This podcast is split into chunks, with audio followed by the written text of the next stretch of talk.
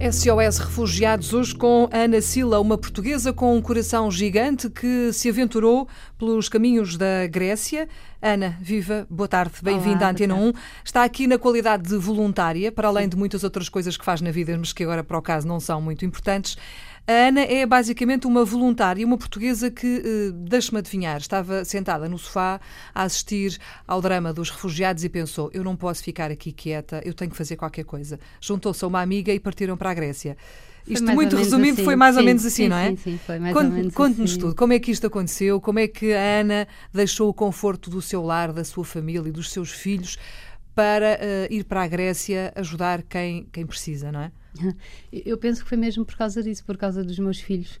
Quando as notícias começaram a multiplicar-se, comecei a não perceber como é que aquelas mães conseguiam continuar a ser mães, sem, sem estrutura, sem nada. E, e não conseguia parar de pensar nisso. E entretanto, a Andreia, que, que é minha amiga, estava lá, foi também uh, como voluntária um, à sorte. Uhum. Para, para ajudar. Também nesse espírito de eu tenho que fazer qualquer coisa, Também eu não posso ficar aqui quieta sim, e calada. Sim, sim, sim. Também nesse espírito de compreender o que é que estava a acontecer e, e contribuir com o que fosse possível. Uhum. A Andreia teve essa primeira experiência ainda em tempos de primeira ajuda, dos campos de primeira ajuda e os campos de emergência.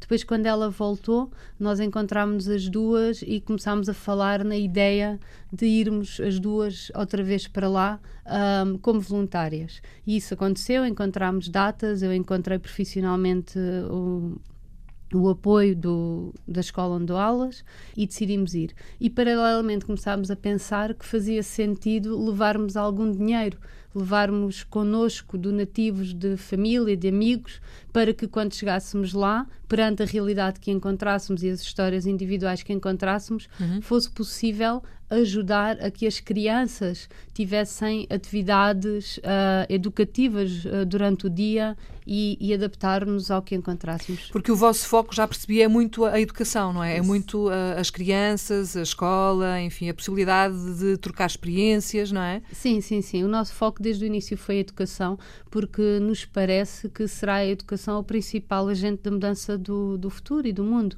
E aquelas crianças passam todo o dia, todos os dias, sem nada para fazer e sem terem qualquer tipo de apoio para o seu crescimento e para o seu desenvolvimento.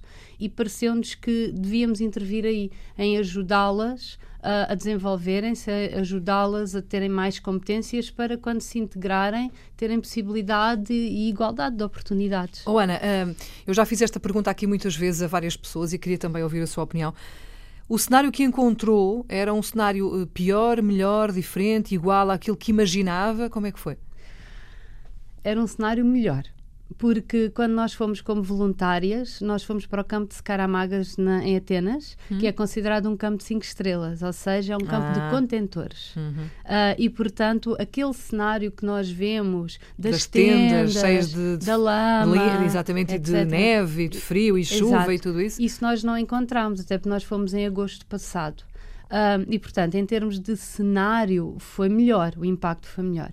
Em termos de conteúdo desse cenário e em termos De realidade, emocionais, é? Uhum. ah, foi bastante pior e foi bastante diferente daquilo que eu pensei, porque quando nós vamos como voluntários, e isto é muito comum entre voluntários, quando nós vamos como voluntários, nós achamos que vamos para dar, para dar tudo. E, e para fazer pelos outros. E depois encontramos pessoas que são extremamente generosas, que são extremamente disponíveis Uhum. e que acabam a ser elas a dar-nos. A partir de certa altura, nós já não percebemos quem está a dar o que a quem. E vocês iam eh, individualmente ou iam através de alguma organização? Ah, como voluntárias para os campos, nós só podemos entrar nos campos como voluntárias de ONGs.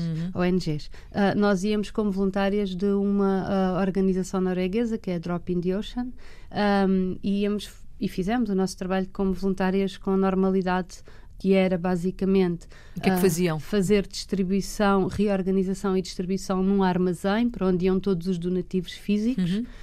Um, e à tarde fazíamos atividades com adolescentes e mulheres. Nós cá não temos muita noção, mas eh, ouvimos falar de voluntários, ouvimos falar de organizações. No terreno, como é que está eh, o trabalho distribuído? Há muita gente a ajudar, há muitas organizações ou há assim uma de vez em quando?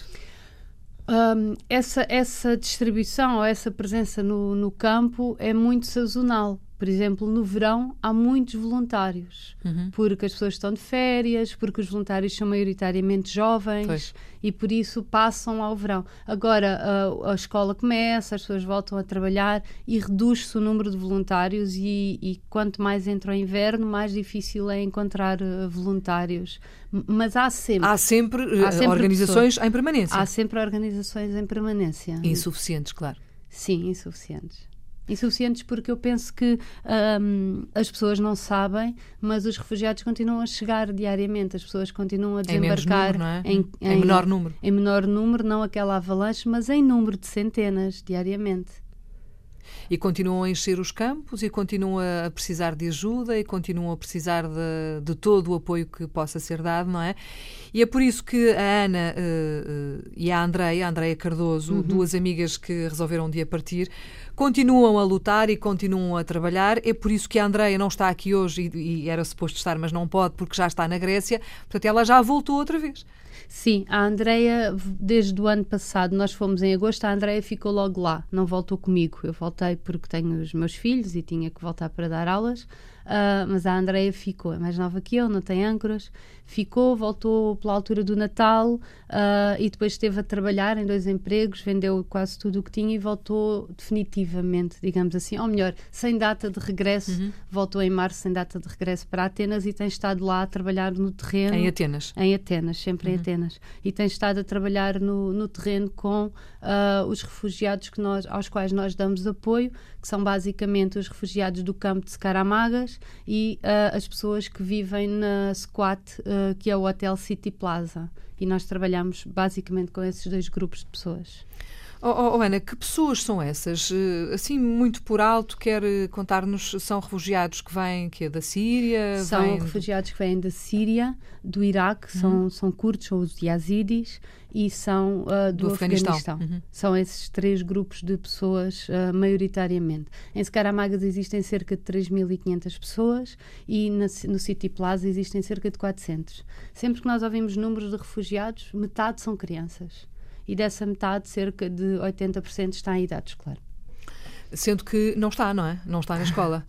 E, e sendo que, eh, pensando que muitos dos, dos adultos que lá estão, provavelmente, alguns até terão sido, eh, nos seus países de origem, professores, eh, e sendo que há muitas crianças que deveriam estar na escola e que não estão por força das circunstâncias, há se calhar aqui uma ponte que se podia fazer e é essa ponte que vocês querem fazer. Mas essa conversa eu vou deixar para a próxima semana porque já não temos tempo. Ana, agradeço o facto de ter vindo à Antena 1. Marcamos novo Obrigada, encontro eu. para de hoje a oito dias para conhecer o My Friend. Começou por ser um projeto e agora já é uma associação humanitária. Fica prometido até para a semana. Até para a semana.